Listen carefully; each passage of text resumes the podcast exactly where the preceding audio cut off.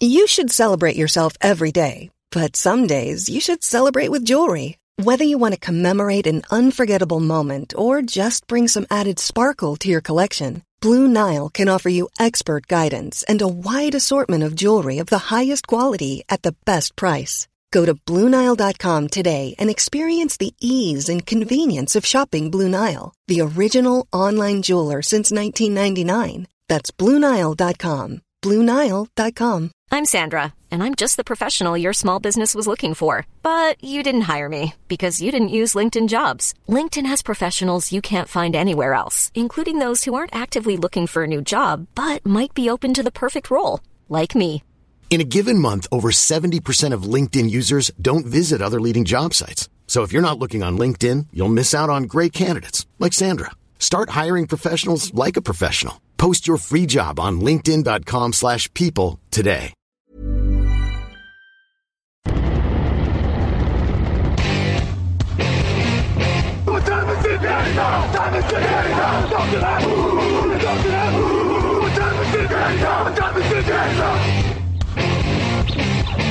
Got gun, Hulk left slot, Dixie left, T left, Mercedes, wide chip, Ricky, Fever left, 75, Katie, Omaha. Quick, going.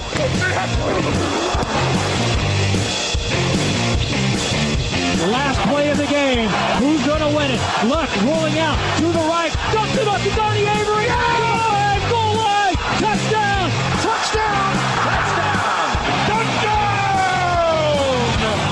Hello, hello, bonjour et bienvenue à tous dans un nouvel épisode du podcast Touchdown Actu. Alain Maté, très heureux de vous retrouver pour le débrief du Divisional Weekend en NFL. À mes côtés cette semaine, comme d'habitude, il y a Raphaël Masmejean. Bonjour Raphaël. Salut à tous.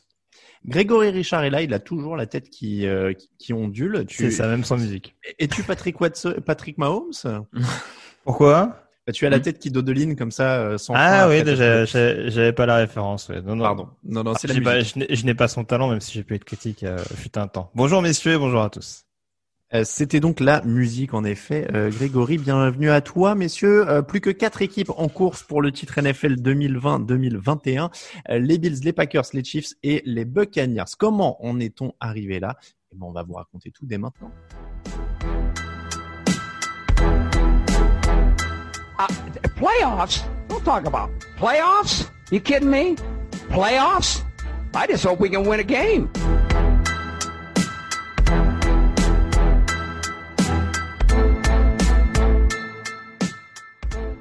Saints 20, Buccaneers 30. Au moment où on se parle, Drew Brees a dit qu'il la- qu'il allait réfléchir à la suite à donner à sa carrière. Tous les médias US annoncent qu'il va prendre sa retraite.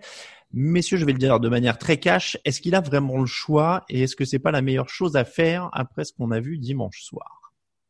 Grégory, je te laisse l'occasion de taper sur un rival de division quand même. Euh, Ah, c'est, alors ça, ça me fait plaisir. Après, je sais que Raph aime beaucoup parler de Don Brees ces derniers mois.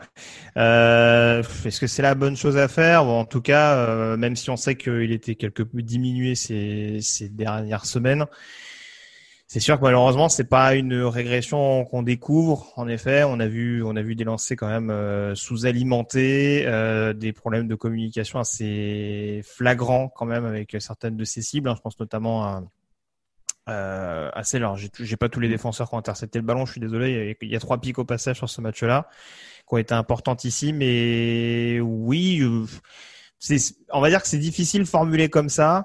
Euh, je pense qu'il peut quand même apporter des choses aux Saints. Après dans l'optique d'aller chercher un Super Bowl je me demande si c'est pas encore un petit peu limité et où là en l'occurrence on a vu les limites euh, de son âge et voilà. Il n'est pas Tom Brady qui veut et c'est ce dont on se rend compte avec le quarterback des Saints. Raphaël, tu l'avais un peu vu venir, donc tu vas pas me dire que tu es surpris. Ah non non, euh, écoute, euh, je l'avais vu venir euh, déjà les deux dernières inter- les deux dernières euh, pré euh, les deux dernières campagnes de playoff des Saints euh, qui s'étaient finies sur des défaites. Je, je me souviens très bien avoir évoqué un Drew qui m'inquiétait un peu avec beaucoup moins de vélocité dans les lancers, beaucoup moins enfin moins de précision, tout ça. Donc je suis pas surpris que ça qu'on le revoie à l'œuvre ce match-là. J'avais un petit doute en me disant que la blessure finalement en cours de saison l'avait peut-être lui avait peut-être permis de se reposer un peu plus et d'économiser un peu de force physique pour la fin de saison. Euh, bah c'était même pas le cas au, au final. Donc euh, non, non, je suis pas surpris. Euh, voilà, je, je, demande juste aux fans euh, qui nous traitaient de haters de. c'est bonne je, je, sais que l'amour rend aveugle. Je sais que l'amour rend aveugle. Donc voilà, ils voulaient pas le voir. Mais euh, et après, pour répondre à ta question, moi, je pense qu'il faut s'arrêter parce que, comme l'a dit Greg, si l'objectif des Saints, et je pense que c'est quand même le leur vu l'effectif, c'est d'aller soulever le, le Lombardie à l'heure actuelle, à moins d'améliorer encore qualitativement et quantitativement quantitativement l'ensemble des, des, armes de l'équipe offensive et défensive, mais je pense que je suis pas sûr qu'ils puissent faire beaucoup mieux. Bah c'est ça, ils ont une énorme défense, une ah super ligne offensive, euh, ils ont des bons playmakers. Euh, ouais. Oui oui oui c'est ça. Donc là je, je vois pas très bien euh, comment ils pourraient faire mieux. Donc euh, je, je pense que c'est malheureusement fini pour Drew Brees et, et voilà. Trois interceptions, 134 yards à la passe seulement. Euh, c'est un Hall of Famer, mais tu l'as dit, il n'y a plus la vélocité, il peut plus porter son équipe sur un match. Est-ce que la stat la plus symbolique, et, et c'est un truc que tu avais aussi annoncé régulièrement, euh, Raphaël, c'est le fait qu'il n'a pas tenté, je dis même pas complété, hein, mais il n'a pas tenté une seule passe de plus de 20 yards. Donc à partir de là, tu peux pas vraiment repartir pour une année de plus de toute façon. Ça paraît compliqué. Alors effectivement, là, il arrivait à le masquer grâce au play calling de Sean Payton et, euh, et à l'ensemble de ses skill players qui a, permettait de maximiser sur encore ce qui lui reste de qualité parce qu'il lui reste de la lecture, de l'intelligence de jeu. Euh, donc voilà, ils, ils, arrivaient à masquer, mais euh, même dimanche, même sur les tracés intermédiaires, c'était pas toujours terrible. Euh, vraiment en termes de, de yards de, de yards en l'air pour le ballon, c'était très très faible et ça devient compliqué à mon sens euh, en NFL en 2021 de, de, tenter de gagner sans pouvoir exploiter la, la, la, la verticalité et la profondeur. Donc euh, bon. Je, je sais pas si tu allais y venir Alain, mais il y a quand même un point fondamental qui peut aussi expliquer le rendement déficient de Brice sur ce match-là. Dis-moi. Bah, il y a quand même un facteur important qui n'était pas dans le backfield offensif et qui des fois permet d'apporter cette vitesse qui permet de faire souffler Drew Brees et qui ah, tu parles de Taysom Hill. Voilà, qui permet d'ajouter une menace supplémentaire à la course. Et malgré tout, on a beau, on a beau de pas, pour certains en tout cas, ne pas aimer le profil, hein, euh, ou en tout cas euh, être un petit peu sceptique sur cette chance, sur ses chances d'être un QB 1 euh, avec, avec, un gros potentiel à l'avenir.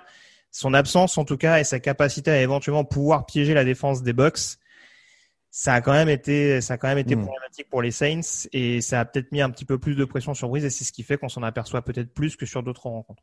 Après, euh, justement, enfin, je, je pense que le fait que tu aies besoin de faire rentrer tes quarterbacks numéro 2 et 3, puisque donc James Winston est quand même rentré pour lancer la seule passe en profondeur de, de ce match euh, pour New Orleans, euh, c'est quand même aussi symbolique du fait que Drew Brees est quand même un peu carbonisé parce que dans les faits, les, les Buccaneers, ils ont pas besoin de faire rentrer leur quarterback numéro 2 pour pour relayer Tom Brady, si je prends l'exemple de l'équipe qui est en face. Donc c'est aussi euh, tu le dis, hein, c'est révélateur. En effet, pour l'optique de gagner un match, ça leur retire des armes, mais ça, ça, ça met en exergue le fait que Drew Brees, en effet, n'est plus capable de, de le faire. Après, ça retire rien évidemment à son immense carrière. On le dit d'avance. Euh, Raphaël, tu nous as, euh, euh, tu, tu, nous as énervé un petit peu la fanbase là il y a deux secondes en, en, en disant que, que, que tu l'avais, qu'on l'avait vu venir et tout ça, mais euh, ça enlève rien à sa carrière. C'est juste que c'est ce qu'on dit depuis le début de l'année. Il n'y a pas de honte à moins bien jouer à 42 ans. Euh, et après, euh, on n'a pas envie de le voir justement être moins bon. Donc, il est peut-être temps de se retirer pour cette raison-là aussi. On n'a pas envie de le voir se traîner sur le terrain et être euh, et être mauvais vu que c'est un futur Hall of Famer. C'est toujours un peu triste. 294 yards au total pour les Saints. Aucune réception pour Michael Thomas. On a beaucoup parlé de Breeze, mais le reste de l'attaque a quand même pas non plus été totalement à la hauteur de l'événement. Oui, oui, comme euh, comme tu dis, euh, à circonstances atténuantes, on va dire pour Drew c'est quand même une attaque qui l'a pas forcément aidé, et notamment ses skill players stars, en tout cas supposés euh, stars comme Michael Thomas, dont on attendait forcément mieux quand on a la prétention qu'il a, euh, à juste titre après la, sa saison de l'an dernier, tout ça. Enfin, tu peux pas, euh, tu peux pas sortir un match avec zéro réception en playoff euh, quand t'es Michael Thomas. Alors bien sûr, il fait face à un Carlton Davis qui fait une performance vraiment de très haut niveau le cornerback de Tampa Bay, mais c'est si tu compares avec d'autres des performances d'autres receveurs cette, euh, ce week-end, euh, forcément ça fait un peu mal euh, pour Michael Thomas. Donc alors les, les plus méchants pourraient dire oui, mais les passes de Drew Brees permettaient pas forcément d'exploiter tout son talent. Je pense qu'à un moment c'est aussi au receveur d'être capable de trouver des, des zones pour aider le quarterback, et là clairement il n'a pas été aidé là-dessus. Donc comme tu dis, c'est toute la toute l'attaque euh, et c'est là où je rejoins Greg. C'est vrai que peut-être l'absence de Taysom Hill dans ce rôle un peu des fois de joker, de de, mm. de, de, play, de jeu un peu différent, a, a, sans doute un peu aussi enlevé quelques pages au playbook de Sean Payton. Euh, et on sait à quel point il aime, euh, il aime faire des trucs un peu comme ça. Donc, bon. Greg, Michael Thomas, déception de, de ce match? Oui, après, euh, alors c'est un peu à double tranchant dans le sens où oui, sa prestation est pas bonne. Euh, en effet, je rejoins Raph, c'est sûr que euh, il y a eu du bon travail. Je trouve que la défense de Tampa c'est quand même très bien ajustée. On aura l'occasion d'y revenir, mais en tout cas, euh, voilà, sur la couverture, ils ont vraiment fait le boulot. Alors qu'il y a quand même eu, je trouve, quelques petits par moment qui pouvaient en tout cas faire un peu peur si on était fan des Bucks. Euh, après, le rôle de Michael Thomas, c'est pas uniquement le rôle d'un receveur numéro un, euh, enfin en tout cas un, un, joueur qui capte les ballons, c'est aussi celui qui va attirer l'attention et qui va permettre à d'autres de se mettre en évidence. Si on regarde la majeure partie des autres joueurs qui ont été ciblés, euh, il y a quand même une connexion qui a réussi à se faire. On a un Trequan Smith notamment, même s'il y a forcément ce gros gain euh, sur le trick play euh, de Winston. Voilà, il a fait des catchs quand même importants et qui ont permis d'obtenir des, des, premières tentatives. Mais c'est vrai que voilà, quand on prétend et quand on a la grande bouche qu'a Michael Thomas, c'est sûr qu'on se doit sur un match comme ça contre un adversaire qu'on a battu, voire humilié deux fois en saison régulière on se doit d'être au, rendez-vous parce que parce que parce que voilà parce que c'était ce, backfield des, des Bucks reste quand même assez jeune. Il y avait quand même moyen de faire mieux et Thomas n'a pas été plus en verve que que son quarterback sur ce match-là. Tu l'as dit, les Saints avaient gagné les deux matchs de saison régulière, plutôt largement le deuxième. Euh, la défense des Buccaneers s'est donc bien, bien ajustée. Ils ont stoppé le sol, ils ont pris l'avantage sur les receveurs et surtout, ils ont récupéré des ballons, 4 au total, mmh. 21 points euh, suite au ballon perdu par New Orleans. C'est là que se joue le match sur le scénario de la rencontre, euh, ils, se, font tuer par les ballons qui perdent, les Saints. Ouais, c'est là où se joue le match déjà d'un point de vue comptable, effectivement. Et même quand tu vois à chaque fois comment ça s'est passé, ce qui a permis à l'attaque de Tom Brady d'être plusieurs fois bien placé en territoire adverse. A une fois, il recommence de mémoire des 20 yards, une autre fois, ils vont recommencer des 3 yards adverses. Euh, forcément, ça facilite le taf de l'attaque et avec un quarterback comme Tom Brady, on, on, allait sans doute y venir, qui a pas été flamboyant sur ce match, hein, franchement, qui a ah, eu des difficultés. bien l'euphémisme. Ouais, voilà, non mais qui a été, non mais parce que j'ai aussi une réputation d'hater de Brady, donc je, je veux, je veux pas, euh, j'aimerais bien euh, ménager nos, nos, chose, nos, auditeurs, j'aimerais bien ménager nos auditeurs, mais euh, disons que il a, voilà, malgré les, les, défauts dans son jeu, il a par contre ce truc indéniable qui est cette sorte de le côté létal où quand il a vraiment l'opportunité par contre de mettre le coup de poignard à l'adversaire, là en général il y arrive et il fait ce qu'il faut pour que ça marche.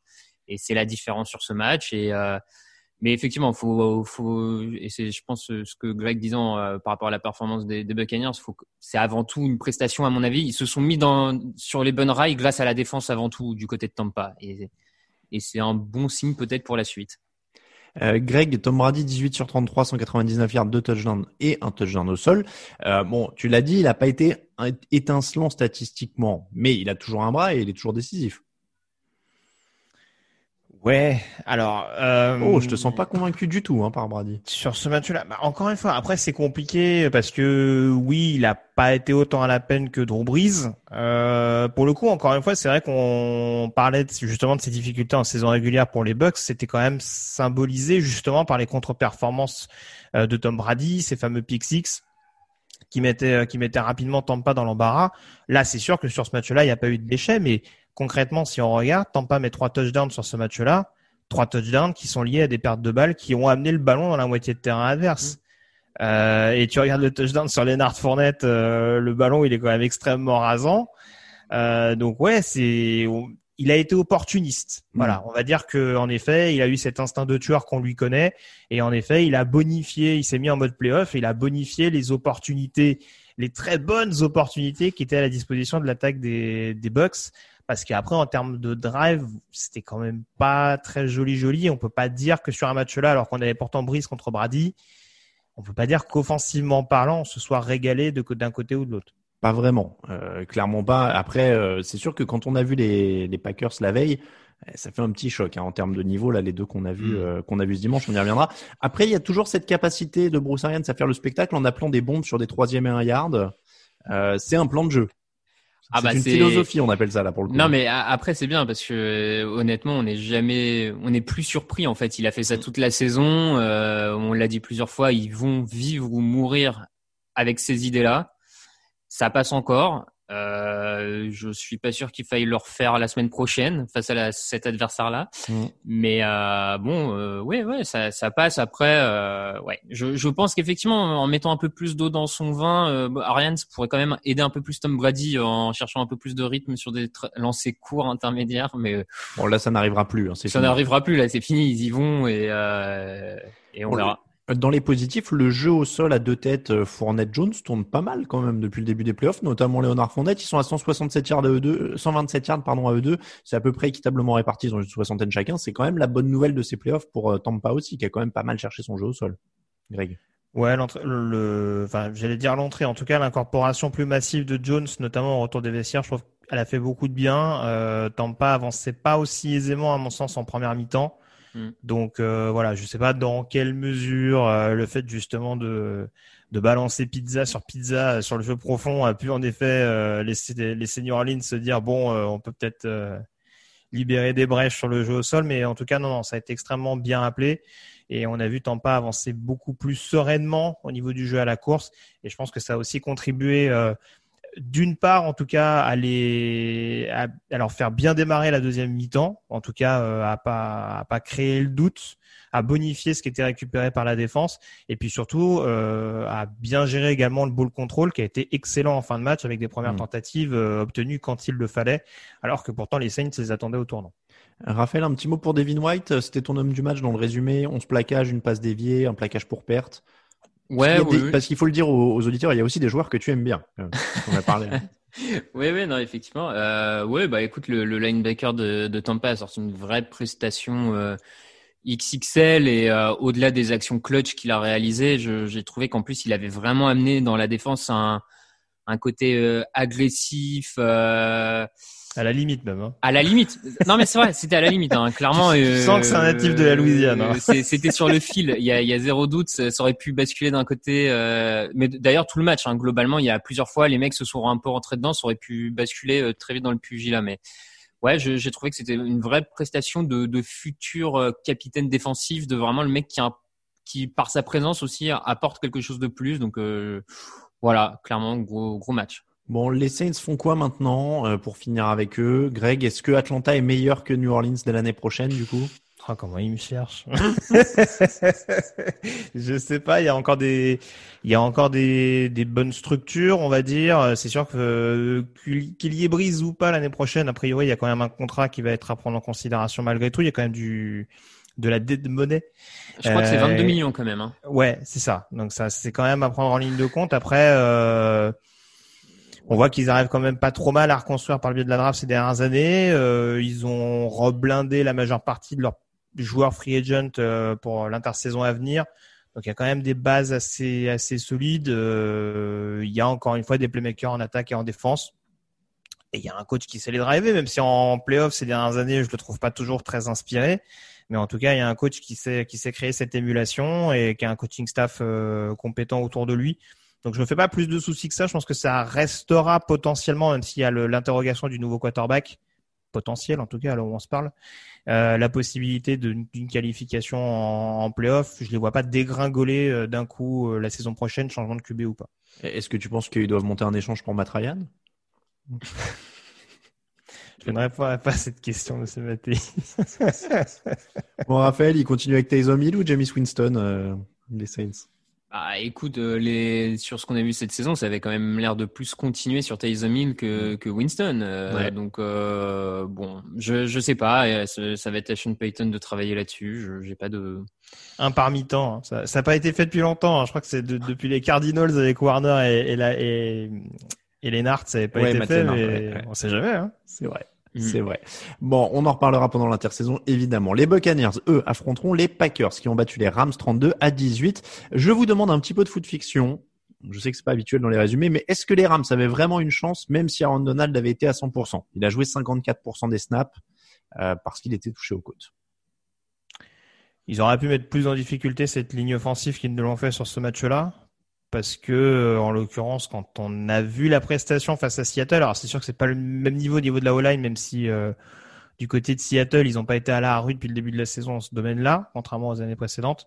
Mais euh, ouais, on était quand même en droit, vu ce qu'on avait vu, de peut-être avoir un petit peu plus de pression. Et là, je trouve qu'ils ont quand même été maîtrisés de bout en bout. Euh, je sais pas si ils auraient forcément gagné avec un Aaron Donald à 100%, hmm. mais ils y auraient peut-être cru un peu plus longtemps. Là, le suspense a été quand même, à mon sens, achevé un peu plus rapidement que prévu. Oui, les, les Rams sont courus en permanence après le score, mm. ils n'ont jamais mené et à chaque fois qu'ils se sont un petit peu rapprochés, Green Bay reprenait le large. Euh, aucun sac sur Rodgers, donc dans ces conditions-là, c'est carnage, hein, 23 sur 36, 296 yards de touchdown, aucune interception, un touchdown au sol, 188 yards au sol pour les coureurs.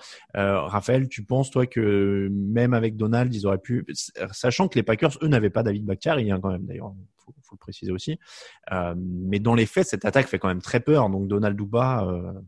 Euh, Ouais, je ne sais pas si ça a changé le résultat du match. Euh, comme Greg, j'aurais tendance à dire que ça, sur l'ensemble des snaps, ça peut apporter forcément un peu plus de, de, de pourcentage de chance de mettre la pression malgré tout d'avoir euh, un des meilleurs euh, pass rushers de la ligue. Donc je, oui, mécaniquement, j'ai envie de dire que ça pourrait après de là à changer le cours du match, pas forcément. Puis ils ont perdu leurs autres duels de toute manière, ils ont mm. perdu tous leurs autres match-ups. Donc au-delà même de, de, cette pression sur euh, de cette pression sur Aaron Rodgers, t'as Ramsey qui a perdu son duel face à Adams, qui a été aussi un, une des clés du match. On l'a vu sur le touchdown de Adams où euh, Ramsey se fait avoir sur le, le mouvement pré-snap de Adams et euh, il y a touchdown. Donc ils ont perdu plein de 9 sur 10 quand même Adams sur ce match-là. Hein. Oui oui, clairement, ils ont perdu plein de petits match-ups en défense, en attaque et qui fait que voilà, je pense que Donald à 100% changeait pas le tout parce que il, aurait fallu gagner d'autres match-ups que juste celui-là. Oui, donc tu, vous, vous l'avez bien euh, mis en avant. Et puis il y a aussi le match-up. Euh, alors on, va rester tiens sur euh, Green Bay en attaque pour l'instant. Mmh. il gagne aussi le match-up du sol quand même. 188 yards au sol encore. C'est quand même le gros travail de l'ombre derrière Aaron Rodgers.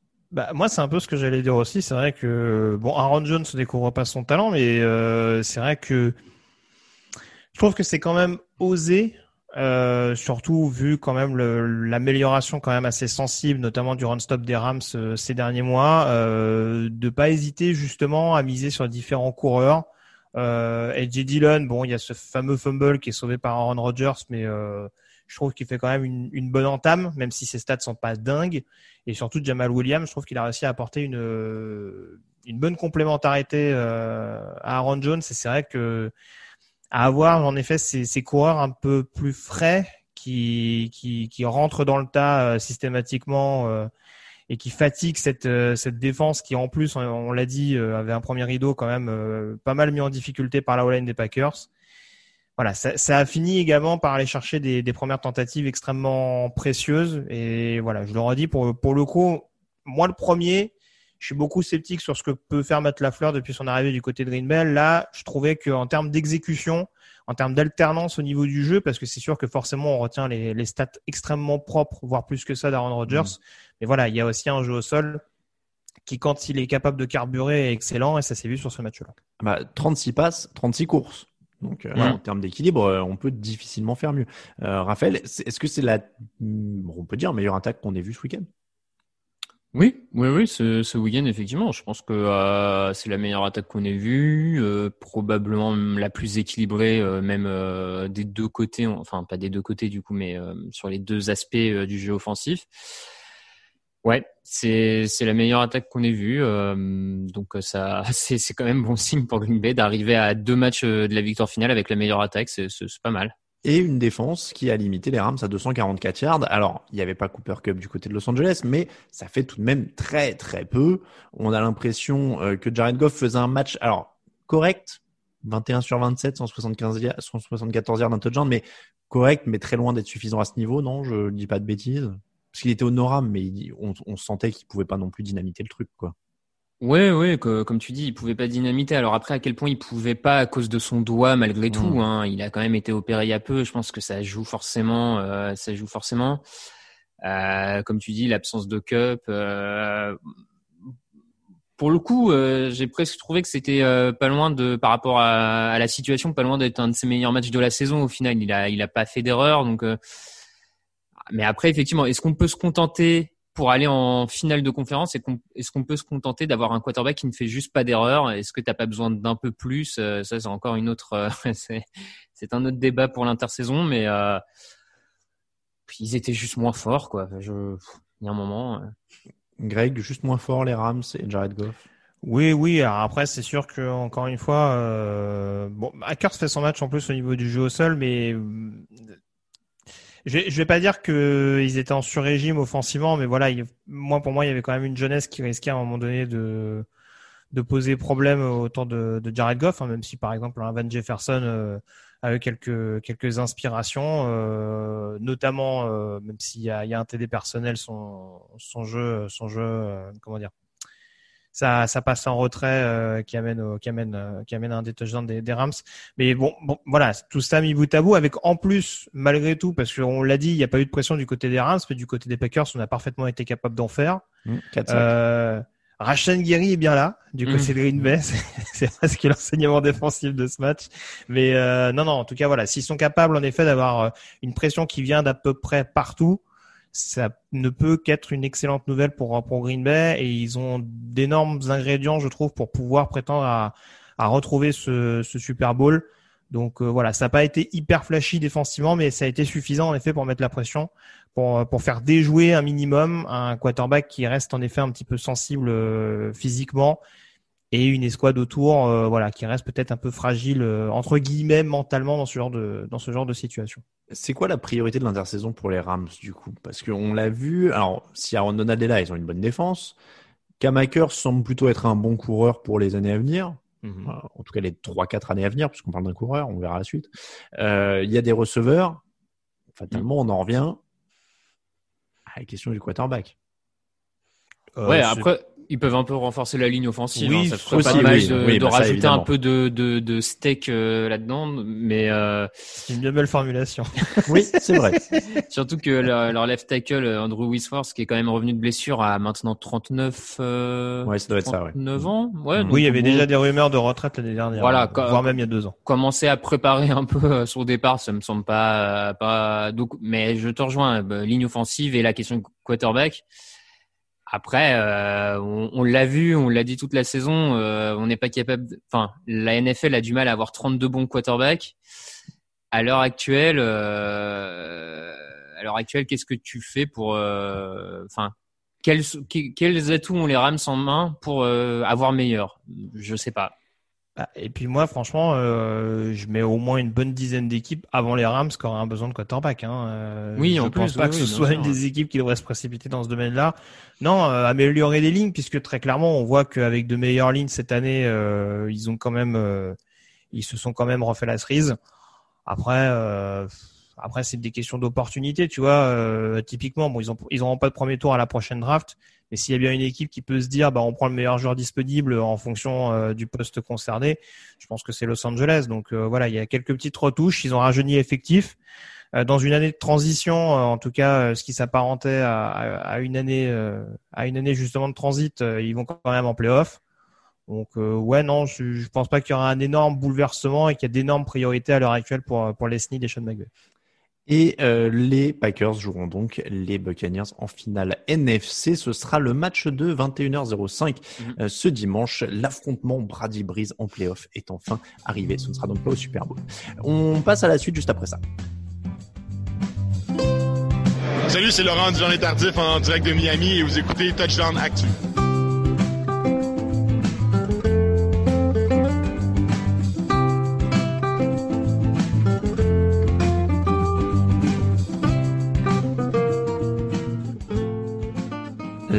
Conférence AFC. On commence avec le match entre les Bills 17 et les Ravens 3. Euh, on ne pourra pas l'éviter, messieurs, il va falloir parler de Lamar Jackson. 14 sur 24, 162 yards, une interception, 9 courses pour 34 yards. Est-ce que contenir le jeu au sol des Ravens et les forcer à courir est maintenant la recette, euh, je vais pas dire facile à appliquer, mais en tout cas la recette connue pour battre Baltimore à chaque fois qu'on y arrive? Grégory, je t'ai vu faire des gros yeux. Bon, en gros yeux, non, mais euh, en tout cas, euh, oui, non, c'est ça, parce que du coup, je t'entendais formuler la. Je pense pas que ce soit une découverte en tant que telle. Non. Que que stopper le jeu au sol euh, de Baltimore soit soit forcément une clé importante pour réussir à s'imposer. Mais depuis que Baltimore est revenu à ses fondamentaux qui ont fait son succès l'année dernière, encore fallait-il le faire. Et là, en l'occurrence, sur ce match-là, Buffalo a quand même réussi euh, avec encore une fois, je trouve une défense qui ressemble vraiment à la défense des Bills qu'on avait l'année passée. euh, à vraiment être être agressif et à être oppressant, à vraiment être présent dans la poche directement. Et c'est peut-être ça aussi qui a libéré moins de brèches à, à Lamar Jackson, qui a mis un peu plus de pression sur ses running backs et qui a fini par donner le fameux jeu un peu caricatural que peuvent avoir les Ravens quand le plan A ne fonctionne pas. Alors, euh, je, je, reformule ma question pour Raphaël. Est-ce qu'ils sont condamnés à utiliser ce plan tous les ans et à se faire stopper au bout d'un ou deux matchs euh, tous les ans? Ou alors, est-ce qu'on peut espérer autre chose? Bah, Est-ce qu'ils sont condamnés euh, Ça dépend tout simplement de la progression de Lamar Jackson. Enfin, je veux dire. Euh, C'était ma question. C'était. Ils, alors, ils peuvent. C'est implicite. Est-ce que tu vois des choses qui te disent que Lamar Jackson peut progresser? Je vais être plus cash. Moi, je pense que oui, il peut progresser. Il en est à deux ans et demi en NFL. Euh, je, moi, je, je, je, vois pas, je vois pas une mécanique de lancer euh, compliquée. Je vois quand même un peu de puissance dans le bras qui me laisse dire que euh, il peut quand même améliorer. Enfin, il peut aller chercher des cibles en profondeur. Il y a cette précision à travailler, il y a cette lecture et notamment la lecture du blitz à améliorer. Ça, euh, et je suis d'accord. Et on pourra toujours dire est-ce qu'un quarterback au bout de trois ans en NFL, il est pas censé savoir lire le blitz? Je sais pas, je j'ai pas de d'avis euh, de près d'avis euh, fait dessus. Moi, je pense, voilà, maintenant c'est ça ultimement de savoir est-ce qu'ils se sentent, est-ce qu'ils ont la capacité de le faire progresser, est-ce qu'ils croient en une progression de Lamar Jackson, et si oui, bah dans ce cas-là, euh, mine de rien, c'est pas non plus si catastrophique que ça euh, depuis sa prise de pouvoir. Euh, enfin, je veux dire, c'est une équipe depuis qu'il a pris les rênes de l'équipe, ils sont en playoff. Mmh. Là, ils passent un, enfin c'est ah, pas une équipe au fond de tableau, quoi, tu vois. Un peu plus haut. Ouais, hmm. voilà, c'est pas une équipe totalement au fond de tableau, donc euh, moi je, moi je, je pense pas qu'on puisse déjà dire c'est rédhibitoire et ils iront pas plus loin avec lui. Si tu me permets, Alain, je, je, tiens quand même à rebondir sur un truc parce que Raph a, a énuméré notamment certaines choses qui peuvent poser problème dans le, dans le jeu de Lamar Jackson. En effet, il y a, il y a cette lecture, cette lecture, pardon. Il y a malgré tout, même si je le soulignais à, à Tennessee, ça avait été moins moins symptomatique. C'est vrai qu'il y a toujours ce petit côté un peu où on va paniquer forcément dès que la ligne offensive euh, protège pas comme il le faut. Et en l'occurrence sur ce match-là, euh, je trouve qu'ils ont quand même pris l'eau à de nombreuses reprises, notamment sur des sur des moments clés. Mais à un moment donné, il va falloir parler avec Greg Roman. Et je sais que certains anciens des Ravens, euh, parce que j'ai vu, vu un truc passer de Steve Smith notamment, ont été assez critiques sur lui. On se retrouve avec les mêmes problématiques avec les Niners de Kaepernick. C'est-à-dire qu'à un moment donné, Greg Roman, c'est un bon coordinateur pour réussir à instaurer de la vitesse dans un système qui le, qui le nécessite et qui peut permettre d'exploiter les qualités intrinsèques athlétiques d'un joueur. Sauf qu'à un moment donné, quand ton game plan, quand ton play call doit évoluer, c'est là où ça devient un petit peu compliqué. Et je parlais du jeu caricatural tout à l'heure. C'est symptomatique sur l'interception et sur le pick six de Taron Johnson. Quand Lamar Jackson n'a pas de solution, le plan B, c'est Mark Andrews. Et quand la défense arrive à s'adapter, c'est fini. Donc, je ne dis pas que Lamar Jackson, c'est pas, c'est pas, euh, on va dire, euh, réduire la responsabilité de Jackson sur l'impact de ce match-là. Mais je le répète aussi, il va peut-être falloir qu'il y ait un game plan qui soit un peu plus élaboré, parce que euh, voilà, en début de saison, on a essayé de partir sur autre chose, ça n'a pas fonctionné. Donc du coup, on est reparti sur des bonnes vieilles recettes qui ont permis de, de valider la qualification en playoff va falloir se poser la question, comme on l'a fait avec le départ de Marty Morningweg à l'époque, et justement la promotion de Greg Roman, savoir si il y a besoin de nouveau pour faire progresser le quarterback de changement en interne. Alors deux, deux choses là-dessus. Alors je voudrais pas rajouter une polémique à la polémique, mais du coup tu me dis euh, Greg Roman avait pas le bon plan de jeu avec les Niners de Kaepernick. Moi je croyais que Kaepernick était plus en NFL parce qu'il était archi nul. Donc, euh, non mais alors, moi c'est ce qu'on m'a dit ces dernières années. On m'a dit il est trop nul, c'est pour ça qu'il n'est pas là. Bah, Kaepernick n'a pas n'a jamais su progresser dans son jeu. Bon, je pré... Oh, ça c'est blague à part. Voilà, c'était autre hmm. chose. Non, non, mais, euh, Greg Roman. C'est le risque avec Jackson. Alors, mais alors moi si tu veux, ce qui m'inquiète, c'est que tu l'as dit, ils ont tenté au début de l'année de faire autre chose, mais ça n'a pas marché. Bah, donc oui, ils en reviennent à faire le même truc qui finira, qui peut pas marcher trois matchs de playoff de suite, quoi, face à des ah équipes de haut niveau. Moi, je te dis juste que ce qui, ce, qui, ce qui, a été mis en place. Mais encore une fois, je suis pas en train de te dire que euh, changer le système offensif, ça va transformer Lamar Jackson. Mais on remarque quand même que le play call offensif de Greg Roman est pas sensationnel dès mmh. qu'il s'agit de faire autre chose que courir massivement. Oui. Donc peut-être qu'avec des idées fraîches, qui marcheront peut-être pas mieux que ce qui a été fait en début de saison, mais peut-être déjà qu'avec des changements en interne, des idées un peu plus fraîches sur la manière de développer un quarterback, notamment à la passe, mmh. parce que ça reste malgré tout son problème fondamental. Mais il y a peut-être moyen du côté des Ravens de se dire, on peut éventuellement améliorer le euh, voilà le côté peut-être un peu trop prévisible par moment de cette attaque et de notre quarterback. Mais encore une fois, après, euh, voilà, oui, faut faut que faut que Lamar Jackson soit capable de, de s'améliorer et de moins paniquer, comme je disais tout à l'heure. Disons que moi, quand j'entends il a des problèmes de lecture, il a des problèmes de panique, et il a des problèmes de passe, pour un mec qui est en troisième année, alors euh, toutes ses stats ont baissé l'an dernier. Alors je sais, il était MVP, etc. Mais si on se place juste, oui, mais si on se place juste du principe qu'il il va être deuxième en troisième année où il est censé progresser, euh, Josh Allen a progressé linéairement. Donc euh, MVP, il l'est l'an dernier, mais c'est pas, voilà, on y pour rien. Mais il perd de, sur les passes complétées, il perd sur les yards, il perd, il, il lance 10 touchdowns de moins, il lance trois interceptions de plus, il perd 5 fumbles de plus. Euh, donc moi, je lui souhaite de réussir, mais on en revient à la même chose, c'est que c'est la troisième année. Et quand je le vois lancer ou quand je le vois évoluer dans la poche, je vois pas un quarterback NFL de haut niveau, quoi. Et ça fait trois ans. Donc moi, je veux bien lui laisser le bénéfice du doute. Un, deux, trois ans. Il joue de manière exceptionnelle à sa manière mais je suis pas sûr que c'est une manière qui à terme les amène. Peut-être ils auront un titre si tout va bien dans, dans, dans tous les, les, les sens, euh, euh, tout, tout, tombe dans leur sens sur une campagne de playoff, mais ils seront pas prétend, ils, joueront pas trois ou quatre Super Bowl en dix ans, quoi. Oui, mais ça, ça là-dessus on est d'accord. Maintenant, très concrètement, aujourd'hui, tu fais partie du front office des Ravens. Ah non, mais ils sont, et t'as dans l'optique d'améliorer l'équipe l'année prochaine. Tu vas pas ah, changer de je, Attention, je dis pas de le, de changer ou de le jeter ou quoi que ah ce soit. Ah non, mais voilà, moi, moi c'est uniquement mon propos. Parce que voilà, moi, je, ce constat, euh, ce, le constat que je dresse, je peux difficilement aller à l'encontre de ça. En effet, sur ce match-là, bon, en plus, il n'est pas aidé par euh, par Saline, le fait de se faire shooter sur le sur le snap manqué, etc. C'était vraiment un match mmh. sans pour lui en l'occurrence. Mais euh, oui, non, non, ce constat d'échec, je le fais avec toi. Après, euh, voilà, moi, moi j'énumère juste éventuellement des pistes. Faut, faut pas aussi oublier une chose, et je pense que ça a été préparé dans l'optique justement de du renouvellement de contrat de, de, de Jackson qui s'amorce. Il y a un effectif qui a été beaucoup rajeuni cette année. Mmh. Donc c'est pas la seule explication, c'est pas le seul fait que c'est pas le seul critère qui fait que Baltimore marque que trois points sur ce match-là. Mais il y a eu par exemple un nouveau running back qui a intégré le backfield offensif, qui a eu un petit peu de mal quand même sur ce sur cette rencontre, notamment en sortie de backfield.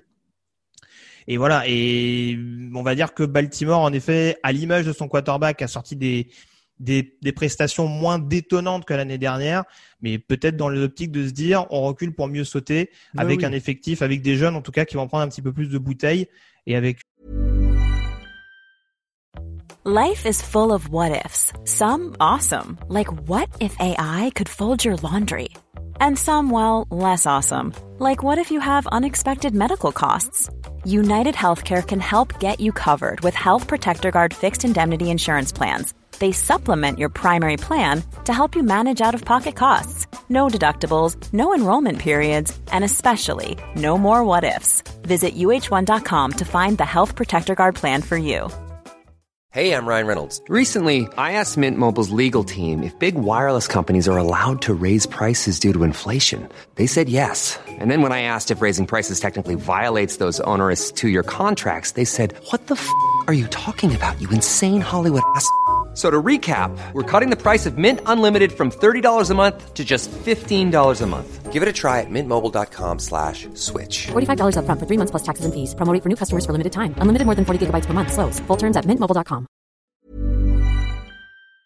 Euh, une ossature globale qui va prendre forme petit à petit. Non mais encore une fois, hein, moi je lui souhaite pas de mal. Euh, j'espère qu'il va réussir, mmh. qu'il va me faire mentir et tout ça. Je dis juste que quand j'entends certains me dire oui mais la ligne, oui mais les receveurs, oui mais ceci, oui mais cela, euh, s'il faut attendre qu'il ait l'équipe parfaite autour de lui, ça n'arrivera jamais personne n'a l'équipe parfaite. Wilson, il a pas de ligne. Un tel, il a les receveurs, mais il a moins de lignes. Un, tel, il a la ligne, mais moins de receveurs. C'est la NFL.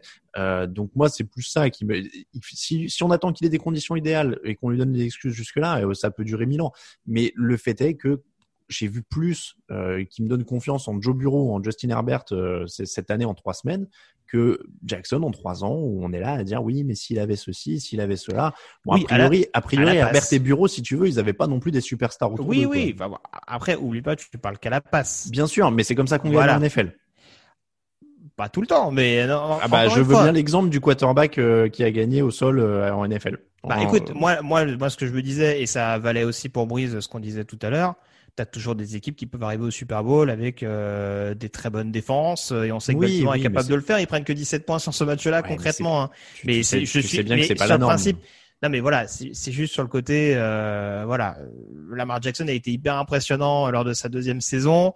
Burrow et Herbert le sont lors de leur première saison. Ce sera Mhm. peut-être différent l'année prochaine. Mais voilà, c'est juste ce côté. Bon, je te rejoins globalement. On va pas faire un débat sur, Non, sur non, un non, principe non, sur lequel on est d'accord. Mhm. Mais oui, le chantier est vaste, mais je pense qu'il faut trouver des solutions pour euh, pour euh, limiter ça. Bon, parlons défense, parce que les Bills, ils ont quand même bien bossé. Ils ont blitzé 41,5% du temps contre 35 en saison régulière. Euh, ils ont quand même, eux, adapté très très bien leur plan de jeu. Évidemment, le but, c'était pas de taper gratuitement sur Jackson. Il y a du très bon en face, Mm. euh, avec cette défense de, de Buffalo, dont le coordinateur commence à être cité d'ailleurs pour des entretiens d'embauche, euh, Leslie Frazier, dont on a peu parlé pendant la saison. Ouais, ouais, non, c'est c'est un vrai jeu, bon taf de la, de la défense de, de Buffalo. Ils ont, ils ont bien défendu en zone et j'ai trouvé, même ils ont été très disciplinés dans les assignements et dans les, dans la couverture que les joueurs avaient euh, des autres. Enfin, on voyait souvent les linebackers bien suivre le joueur et notamment Lamar Jackson qui devait suivre pour euh, tout de suite le bloquer dès qu'il sortait de la poche. Enfin, vraiment, ça a été une défense qui a, euh, comme tu l'as dit, qui a en plus un peu plus blitzé parce qu'on l'a vu, c'est une des faiblesses de Lamar Jackson. Donc, t'as intérêt à blitzer un peu plus. Donc euh, ils se sont parfaitement adaptés, ils ont fait euh, la prestation qu'il fallait clairement. Donc là aussi, c'est encore une fois, c'est une défense qui comme Greg l'a dit déjà la semaine dernière de mémoire, la performance était quand même pas pas mal. Ça s'est amélioré. Euh, là, il confirme. Donc euh, maintenant, il faut maintenir le cap face à une équipe euh, la semaine prochaine qui joue pas de la même manière, par contre. C'est vrai. Alors, petit point scénario, hein, Baltimore était sur le point d'égaliser à 10 partout. Interception, 100 yards de retour, ça fait 17-3 dans le troisième quart, et c'est ça qui tue le match pour Buffalo.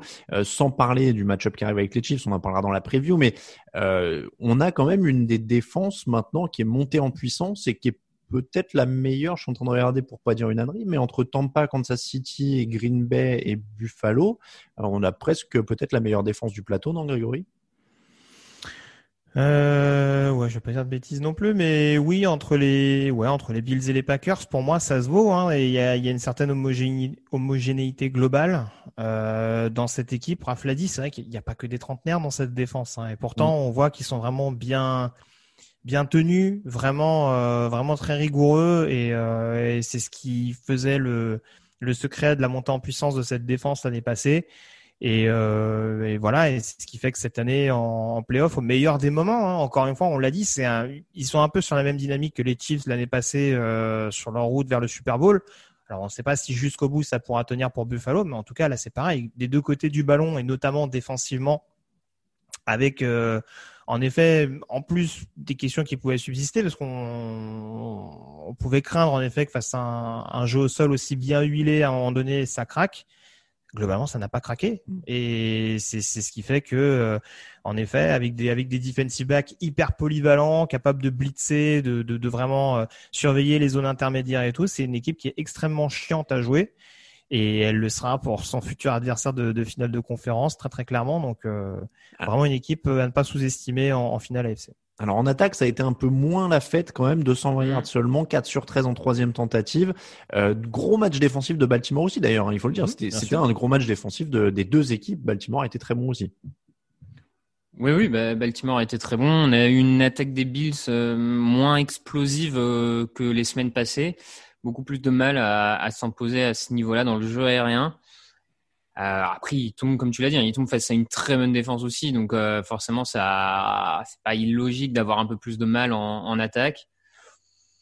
Bon, après, ils font pas d'erreur. Euh... Josh Allen au moins fait pas d'erreur sur Oui. ce match, clairement. Voilà. Euh... Mais il en faudra plus. euh, Il faudra plus en, en attaque pour les pour aller soulever le, le trophée Lombardie. Il faudra trouver une autre prestation que celle de, de ce week-end. Grégory, Euh, tu hochais la tête quand je disais que Baltimore avait bien défendu. Oui, oui, et enfin très franchement, ça revient à ce qu'on disait tout à l'heure. Sur ce match-là, heureusement quand même que la défense de Buffalo est très bonne parce que le play call offensif, là aussi, ça va pas être la thématique du podcast non plus, mais j'ai pas tout à fait compris. Là aussi, on, avait l'impression que Brian Dabble, il avait une, une arrière-snite aiguë. C'est-à-dire qu'il avait ce besoin absolument de forcer les jeux à la passe euh, pour pendant une bonne partie de la rencontre, même quand il fallait assurer un petit peu de ball control.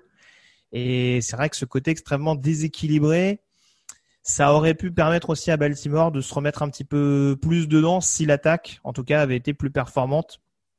Et c'est là-dessus aussi où ce sera quand même à surveiller parce que euh, voilà, c'est bien de faire pleinement confiance à son quarterback qui en effet sur ce match-là le rend bien. parce que même si les stats sont pas dingues, euh, le taux de complétion, le nombre de yards, etc. Au moins, il a fait, il a clairement fait le boulot Hmm. et euh, il a trouvé euh, son go-to guy attitré euh, au moment où il le fallait. Mais ouais, c'est pas encore une fois, je rejoins ce que dit Raph, c'est sûr que c'est pas sur ce match-là où on pourra dire attention à l'attaque de Buffalo, vous allez voir ce que vous allez voir. Il y a un jeu au sol qui continue de rester défectueux et si ça s'améliore pas ou si ou en tout cas si la défense le gomme pas de nouveau comme elle l'a gommé ce week-end, ça pourrait être compliqué dans l'optique du Super Bowl. Ouais, Raphaël, l'absence de jeu au sol, elle est criante, hein, par contre, du côté de Buffalo. Oui, oui, elle est criante. Alors après, euh, je, je, je suis moins traumatisé par ça. Je, je pense qu'ils peuvent euh, faire sans jeu au sol et ils l'ont fait jusque-là cette saison. Je suis pas persuadé que le si, si en tout cas ils gagnent leur, euh, ils arrivent à battre leurs adversaires sur le match-up euh, aérien, Diggs, Brown, Davis, euh, Cole Beasley, tout ça. Beasley, Si- ouais. S'ils arrivent à gagner ces match-up-là, je pense sincèrement que c'est une équipe qui arrive à faire avancer le ballon sans vraiment de jeu Mm. au sol. Alors bien sûr, je suis courir euh, 10-15 fois pour soulager euh, Josh Allen euh, et, bien sûr c'est utile hein, je dis je dis pas le contraire mais bon je, je pense que euh, ils, ils pourront ils pourront faire sans à mon sens c'est pas c'est pas la clé première pour eux pour aller au bout mais euh, Parce qu'on la connaît l'histoire. Hein. Si le jeu au sol est pas efficace et que le jeu à la passe fonctionne pas, on sait ce qui va se passer. Oui. On va faire Ouais. courir Josh Allen avec Ah les oui. risques que ça comporte. Ça aussi, ouais, oui. ouais. C'est vrai. Mais c'est une très bonne transition. euh, je te remercie, euh, Grégory, puisqu'on passe au match Chiefs-Brands, 22 à 17 pour les Chiefs. C'était parti pour être le match avec le moins de suspense de la semaine, parce que ça avait commencé très fort pour Kansas City. Finalement, ça s'est joué sur peu de choses. Patrick Mahomes qui sort sur une commotion cérébrale, Chad Henne qui rentre pour finir le boulot avec une belle conversion sur quatrième et 1, euh, où il trouve Tyreek Hill pour une passe de 1 yard. Il pouvait rendre le ballon avec une trentaine de secondes. Ils ont osé. C'était à mi-terrain, je crois, euh, grosso modo, si je dis pas de bêtises. Euh, bon, pour toi, Raphaël, c'est normal. On est d'accord. Bah oui, oui, pour moi c'est. Enfin, c'est. On pourrait, on pourrait presque faire un podcast euh, d'intersaison là-dessus, mais euh, je, pense que la peur de perdre, mais ce, qui peut s'entendre, hein, mais la peur de perdre de certains coachs dépasse la, raison en fait et, et, la rationalité. Et je trouve qu'il y a rien de plus rationnel que de donner le ballon dans les mains de ton meilleur joueur pour gagner un yard. Et je trouve ça bien plus rationnel que de Mm. rendre la balle à l'adversaire avec 40 secondes et le risque de te prendre un touchdown. Je, je trouve que euh, Ce, ce podcast d'intersaison s'appellera Raphaël joue toutes les quatrièmes. Parce qu'on a eu des euh, discussions pendant, le- pendant les quatre matchs, hein, grosso modo, sur le chat de la rédaction. À chaque fois, il y avait une quatrième, on disait Raphaël, tu l'as joué, il disait oui. Donc, Non, euh, bon, je, je pourrais, c'est pas grave, je ferai ce podcast où je détaillerai à quel moment je joue une quatrième, mais non, non, mais c'est vrai que c'est c'est intéressant. voilà, en tout cas, ça m'a pas, ça m'a pas surpris qu'il le fasse et je, je et euh, en tout cas, il a, il a eu raison de le faire à mon avis, mais euh, Greg, Ah. tu l'as joué? Euh, la quatrième et neuf dépend. Alors justement, c'est intéressant ce que Alors tu dis, non, Raph, là- non, non, il parlait. Là, on parle de la 4 et 1, quatrième et 1 avec Chad Henne et Ah, pardon, oui, et oui, bah, euh, je suis pas sûr. je suis pas sûr, mais je suis pas en direct, et heureusement pour les Chiefs. Donc, euh, non, non, mais franchement, il a réussi à bluffer tout le monde parce que, bon, pour le coup, j'ai vu le, j'ai vu le match avec les commentateurs américains et euh, même Tony Romo, bon, qui est quand même euh, réputé pour euh, pour sa science du jeu, en tout cas pour sa capacité à prévoir un petit peu ce qui va se passer sur le terrain. Même lui était là à faire non mais c'est bon les gars, euh, c'est pas la peine, euh, faites pas de faites pas de d'hors-jeu, tout ça machin, laissez-les, ils vont pas jouer. Et puis même lui, il est resté sur le cul à se dire ah bah si finalement ils l'ont joué. Donc c'est sûr qu'après oui sur leur 48, si ça foire, bah Andy Reid passe pour pour le dernier des abrutis. Mais bon, là, en l'occurrence, euh, voilà, c'était tellement bien appelé. Et justement, Cleveland était tellement dans le côté, faut pas qu'on fasse faute, faut pas qu'on fasse faute, Mm. que Kansas City a réussi à les enfumer comme ça. Donc, euh, Mm. personnellement, je sais pas si je l'aurais tenté, mais euh, je trouve que c'est pas une, une mauvaise décision en, choix, euh, de, en soi et que ça a été très très bien appelé. Il y a eu un bon mind game, comme on dit, de la part d'Andy Reid.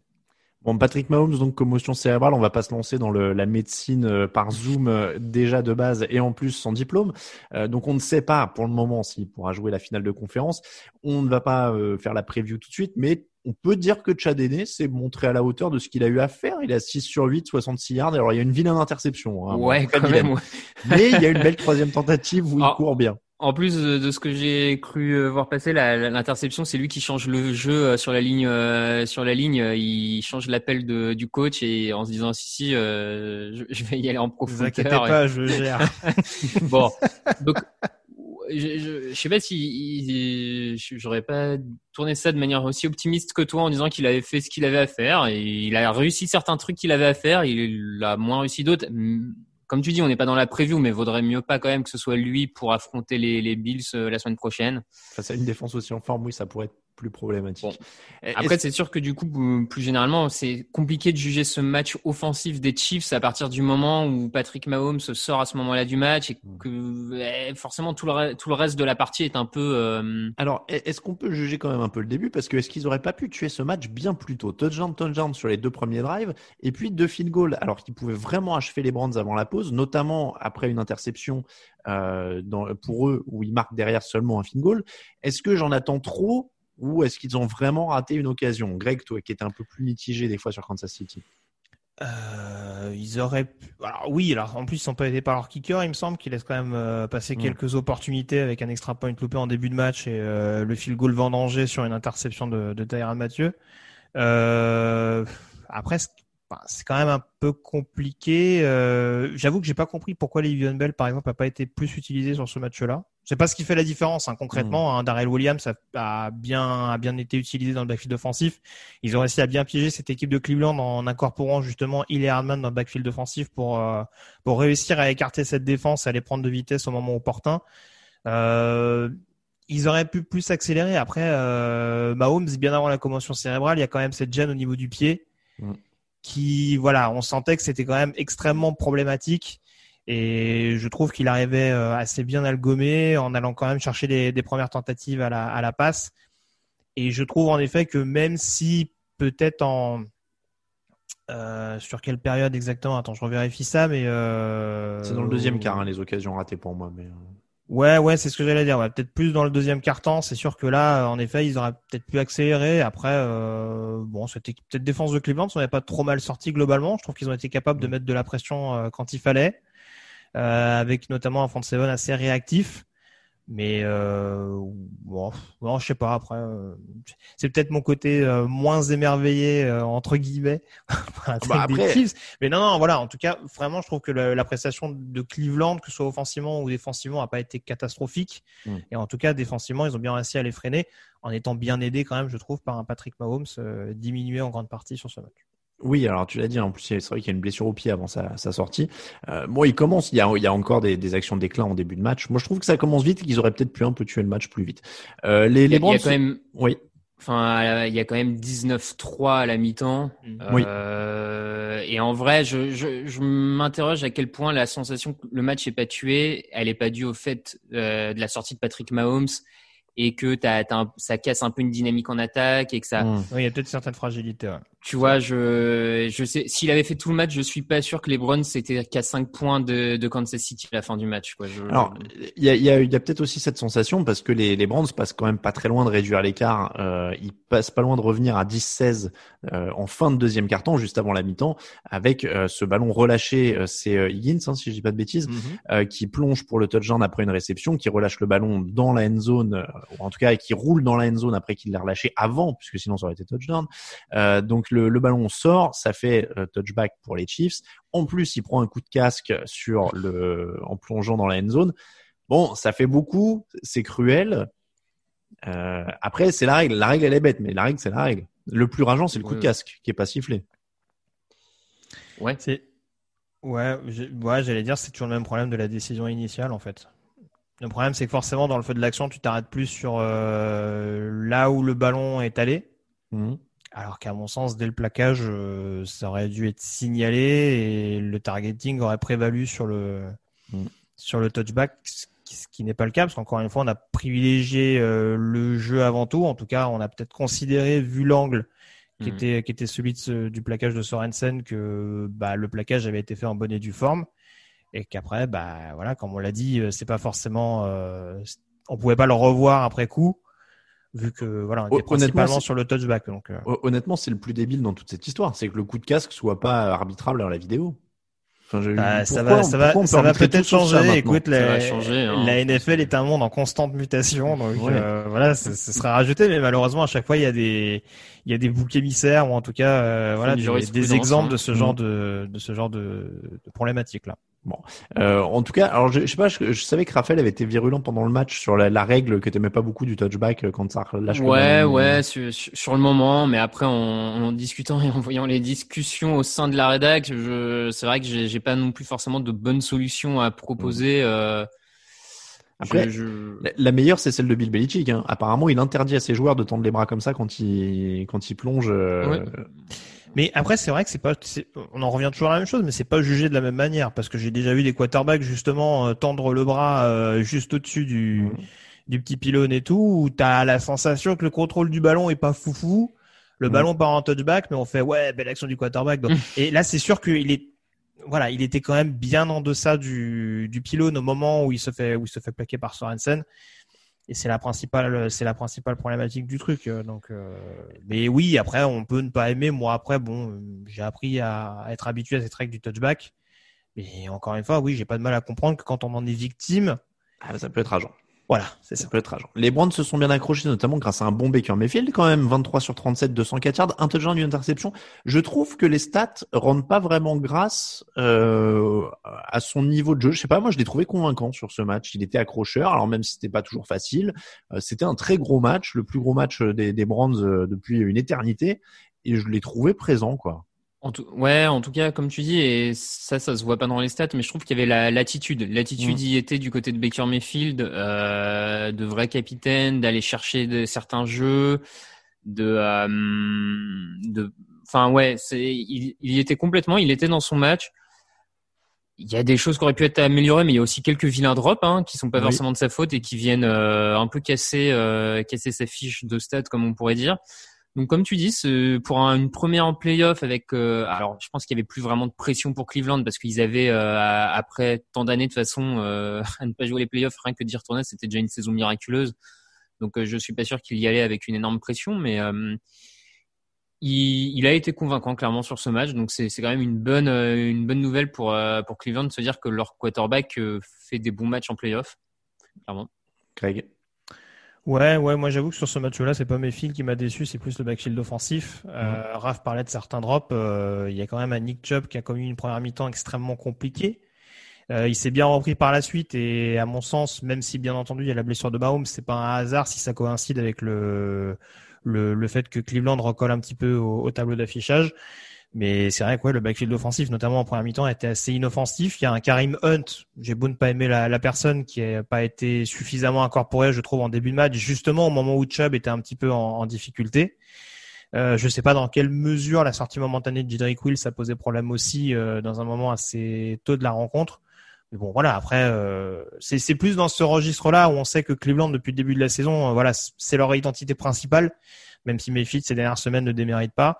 Euh, à partir du moment où en effet ça a été un petit peu compliqué, ou en tout cas ça a été euh, par intermittence avec un, une première mi-temps sans et une deuxième mi-temps un peu plus convaincante, bah c'est peut-être aussi ce qui a manqué également, euh, le petit coup de fouet qui a manqué pour vraiment poser encore plus de problèmes à cette équipe des Chiefs.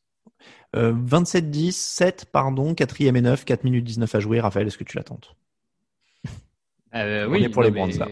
Oui, moi je.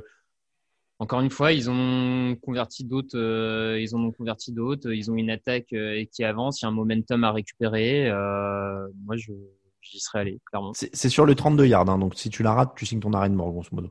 Ouais, mais derrière, euh, tu l'as signé de fait en rendant la balle au chips en la récupérant jamais. Donc, euh, je. Euh, C'est- Mais après, c'est toujours, c'est toujours la même Mm, question. Hein. De toute manière, on, on, on- il n'y a, pas forcément de, de bonnes ou mauvaises réponses, et on ne tranchera pas. Mais c'est, est-ce que tu considères qu'il vaut mieux donner à, ton attaque le, ballon pour aller chercher la victoire ou à ta défense Euh, Ça peut te faire le choix.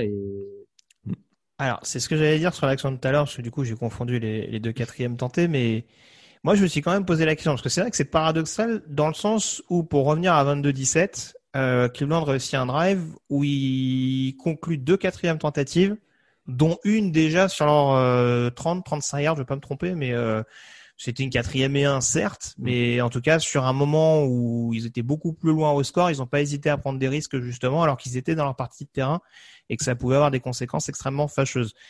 Euh, donc c'est là où j'ai un peu de mal à comprendre. Après, j'avoue, euh, faut comprendre.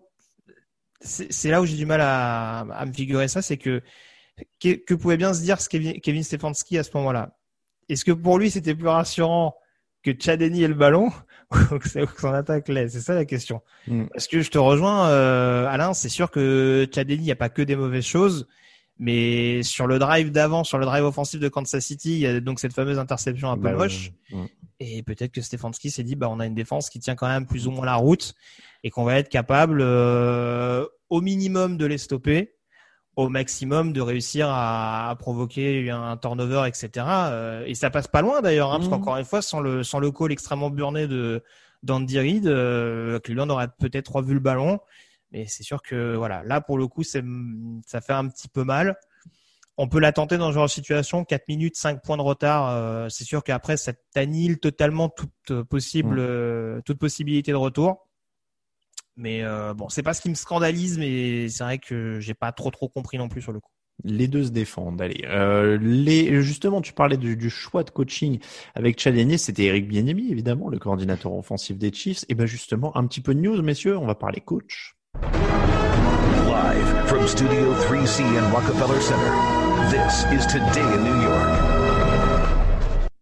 Eric Bieniemy n'a pas encore d'emploi, euh, notamment parce qu'il est en course, mais surtout parce que ça commence à être pas mal pourvu. Alors on va pas y passer dix ans, messieurs, parce que c'est un peu de la conjecture. hein. On va juste euh, signaler un peu ce qui se passe. Un, deux, trois, quatre coachs embauchés depuis euh, nos dernières émissions. Euh, les Jaguars ont embauché Urban Meyer, les Jets Robert Saleh, les Chargers Brandon Staley, c'est tout frais. hein, C'était dans la nuit de dimanche à lundi. Et puis les Falcons, les Falcons, pardon, quelques jours plus tôt, ont pris Arthur Smith.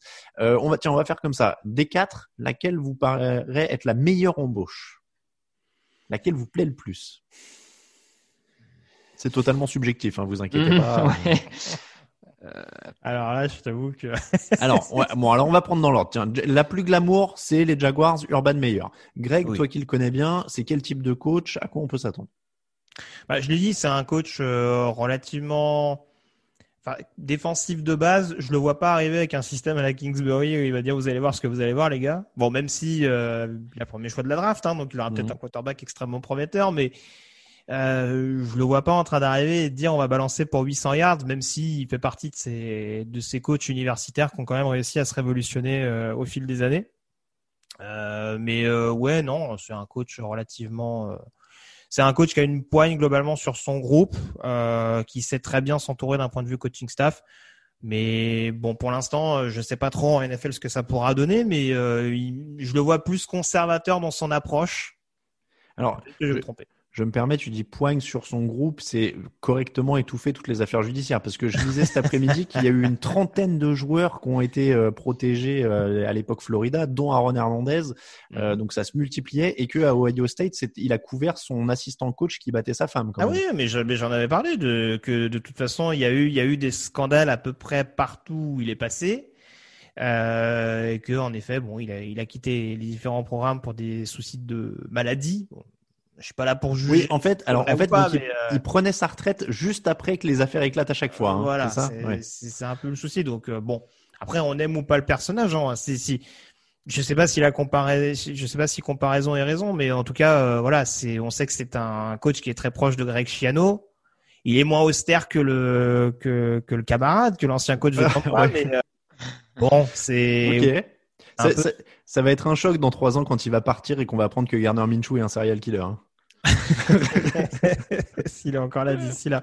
Mais voilà, non, c'est, il a une approche assez conservatrice et encore une fois, ouais, j'ai du mal à évaluer, mais il y a, y a forcément, on pourra dire, il y a des coachs de college football qui sont arrivés et qui peuvent réussir en NFL. C'est loin d'être un énorme pourcentage. Mhm. Euh, il faut quand même se rappeler que euh, peut-être le plus grand euh, coach de college football de tous les temps, en l'occurrence Nick Saban, qui coach aujourd'hui à Alabama, euh, est passé à côté quand il est passé par Miami dans les années 2000. Après, il y a vrai. beaucoup de, il y aura beaucoup d'armes à sa disposition, beaucoup de choix de draft.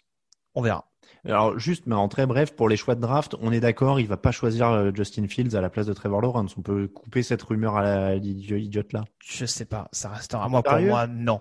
Ah moi, non, non, mais euh, Parce que c'est une rumeur qui la- persistera de toute façon. euh, C'est typiquement la vieille rumeur. euh, ah bah comme il l'a coaché, il le veut quoi. et comme, enfin, en l'occurrence, ça avait donné raison, mais Kingsbury avec Murray, euh, c'est ce qu'on avait sorti euh, d'ores et déjà quand il a été nommé coach de- des Cardinals. Mais on peut pas occulter le fait que Justin Fields ait été recruté à Ohio State par euh, Oui, mais par bon, Urban comme- Meyer ou en tout que- cas sa comme- garde rapprochée quoi. Donc Comme euh, là, ça- on nous présente Trevor Lawrence comme le, le Messi euh, depuis euh, depuis trois ans, visiblement. C'est quasiment. c'est pour ça. Il y aura du drama draft comme il y a chaque année et l'arrivée d'Urban Meyer en rajoute, mais non, je pense pas qu'il y ait de débat à se poser à l'heure actuelle. Euh, bon, les euh, Raphaël, ça te plaît du coup Urban Meyer avec ce que tu viens d'entendre? Il a l'air sympa, hein Ça va nous en faire des une d'articles. Ouais, ouais, sympa. bah, écoute, on va voir. hein. Tout le monde a le droit à une euh, quatrième, cinquième chance, non C'est ça. Euh, bon, les Chargers, euh, alors les Jets euh, et les Chargers ont opté co euh, coordinateur défensif, Robert Saleh, Brandon Staley. Bon, aucun des deux n'a une expérience euh, de coaching, donc on a, on a du mal à dire euh, là, est-ce que ça va marcher, ça va pas marcher.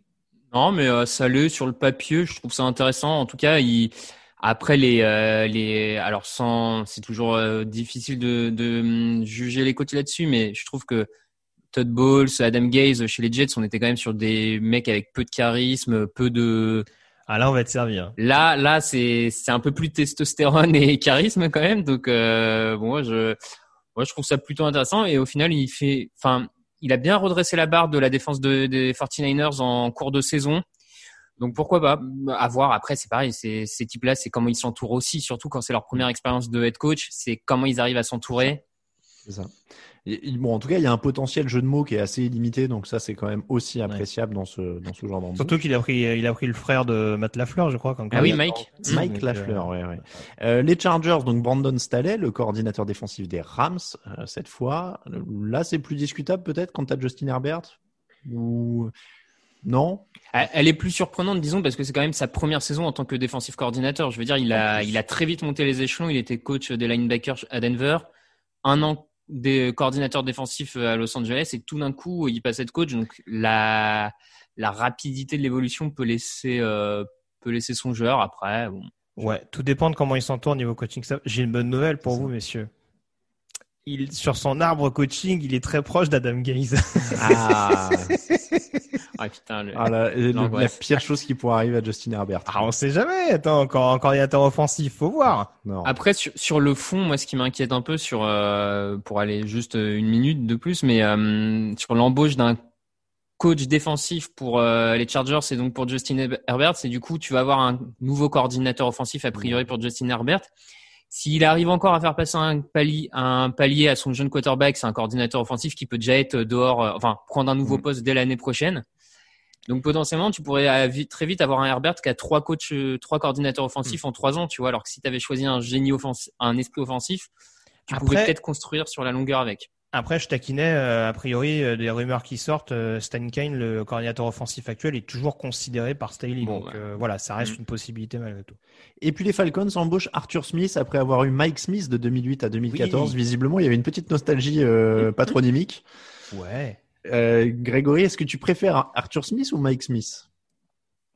Euh, c'est une excellente question. Euh, Non, alors on bah, va- déjà, déjà en termes de charisme, j'ai l'impression que le débat va se poser parce que j'ai pas l'impression qu'on sur l'échelle de Robert Saleh, on a l'air un peu plus bas quand même. Bah, Moi qui voulais du caractère dans le vestiaire, j'espère que ça conditionne pas tout, mais bon, j'espère qu'il sera quand même un peu plus énervé qu'il a l'air de, de l'être. Bah, et puis on va pas se mentir, quand tu tapes Arthur Smith sur Google pour trouver sa photo, ça peut être n'importe qui. hein. C'est pas Non, le mec non. qui nous apparaît tout de suite. Pour alors encore une fois, alors après le jeu des interviews, tout ça, euh, moi je préfère m'en méfier. euh, ça Oui. s'est bien passé, ça s'est mal passé. En tout cas, il n'y a pas eu de mauvais retour manifestement des franchises qui l'ont rencontré, et il y en a eu moult, euh, comme on dit. Euh, et c'est vrai que voilà, là encore une fois, euh, pour une équipe d'Atlanta qui avait du déchet au niveau de la zone rouge euh, depuis pas mal d'années maintenant, avoir un un coach qui a été extrêmement efficace dans ce domaine-là, euh, avec un Ryan Tannehill qui l'a su relancer, avec un Derrick Henry qui certes avait du potentiel, mais euh, qui l'a transformé euh, de manière vraiment euh, presque bestiale, j'ai envie de dire, vraiment inarrêtable. Euh, et je trouve que sur la ligne offensive, un chantier également important. euh, voilà, il a quand même fait du bon boulot avec pas grand-chose au final. Donc non, il y a des éléments intéressants. Il y a toujours ce syndrome head coach coordinateur offensif qui moi me fait peur. Faut voir qui fait venir en défense. Moi, je l'avais dit, un coordinateur offensif en head coach, ça me dérange pas fondamentalement, mais il faut faire venir vraiment un coordinateur défensif qui va avoir pleinement les mains sur cette défense pour vraiment, euh, voilà, en faire quelque chose et la rendre hyper agressif. Des premiers noms qui ressortent, ça a pas l'air inintéressant, donc euh, à creuser. On passe au top et au flop.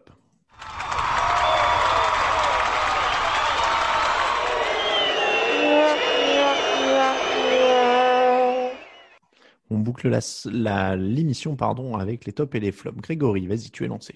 Ton top. Euh, bah écoute, mon top, mon top, je vais quand même dire la défense des Bucks parce que euh, je l'ai dit, euh, j'ai presque l'impression par moment qu'il fallait pousser Brady et l'attaque des, des Bucks dans la end zone pour être sûr qu'ils marquent. Euh, donc je trouve que leur impact a vraiment été non négligeable. C'est pas forcément la seule défense qui s'est mise en évidence sur ce match-là, mais sur un match où c'était peut-être celle qu'on attendait le moins entre guillemets, c'est celle qui a eu un impact vraiment euh, important, celle qui a été un facteur déterminant sur la victoire à New Orleans. Donc euh, ça me semble important de les mettre en avant. Raphaël. Euh, mon top, ça va être euh, Travis Kelsey, son touchdown, mais surtout sur cette action de touchdown, les, les chevilles cassées euh, de Denzel Ward. Comment euh, cette course, enfin, ce tracé euh, du tight end euh, qui, a une capacité à courir les tracés euh, au niveau de beaucoup de receveurs dans la ligue, même s'il est lui tight end. Voilà comment il, s'est juste défait d'un cornerback numéro 1 euh, avec vitesse et bref, encore une grande action du, du tight end de Kansas City. Le ah oui, bah, j'allais dire à Greg le flop, mais j'ai un top aussi. Tiens, Euh, Aaron Jones, l'homme de l'ombre des, des Packers, un petit un petit coup de pouce au jeu au sol parce qu'on a énormément parlé d'Aaron Rodgers, on va énormément parler d'Aaron Rodgers face à Tom Brady, tout ça, tout ça, et éventuellement d'Aaron Rodgers face à Patrick Mahomes, tout ça, tout ça. Euh, mais mais Aaron Jones fait un- quand même un énorme boulot cette année. Euh, si je dis pas de bêtises, il est en fin de contrat en plus. Ouais. Donc, ouais. euh, donc il pourrait prendre un chèque. J'espère pour euh, lui et Green Bay qu'ils vont continuer ensemble. Le flop, Grégory.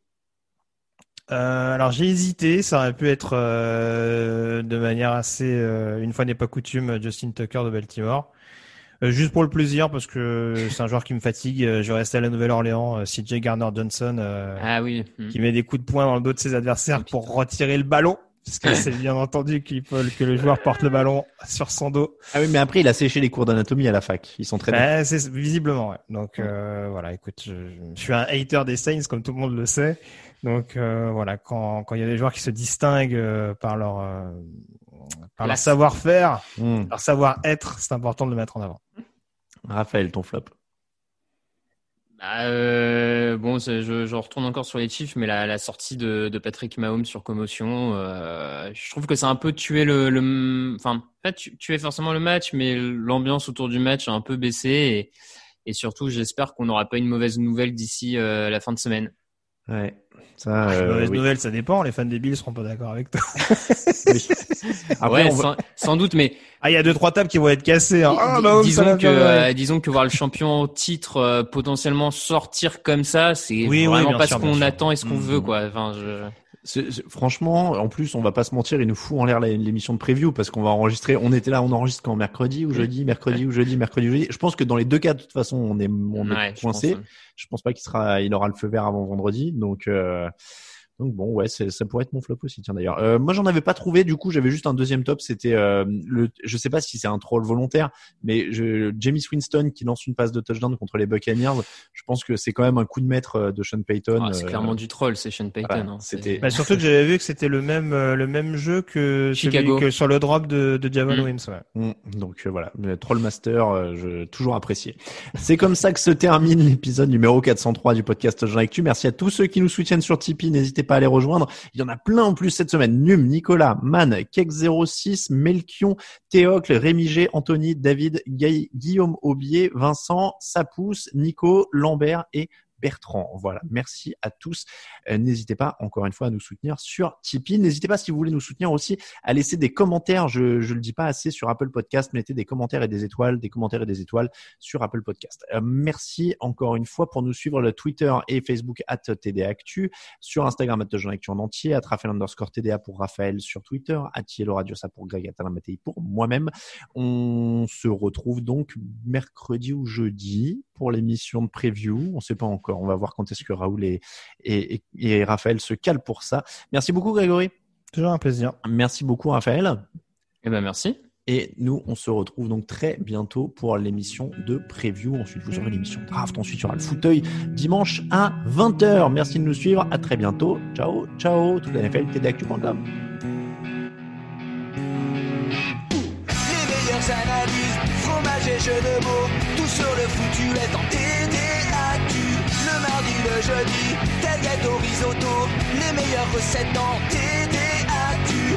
Fameux pour JJ Watt, Bismuth pour Marshall Lynch, Proclash Global Beckham, Tom Brady quarterback, calé sur le fauteuil, option Madame Irma, à la fin on compte les points et on finit en requin.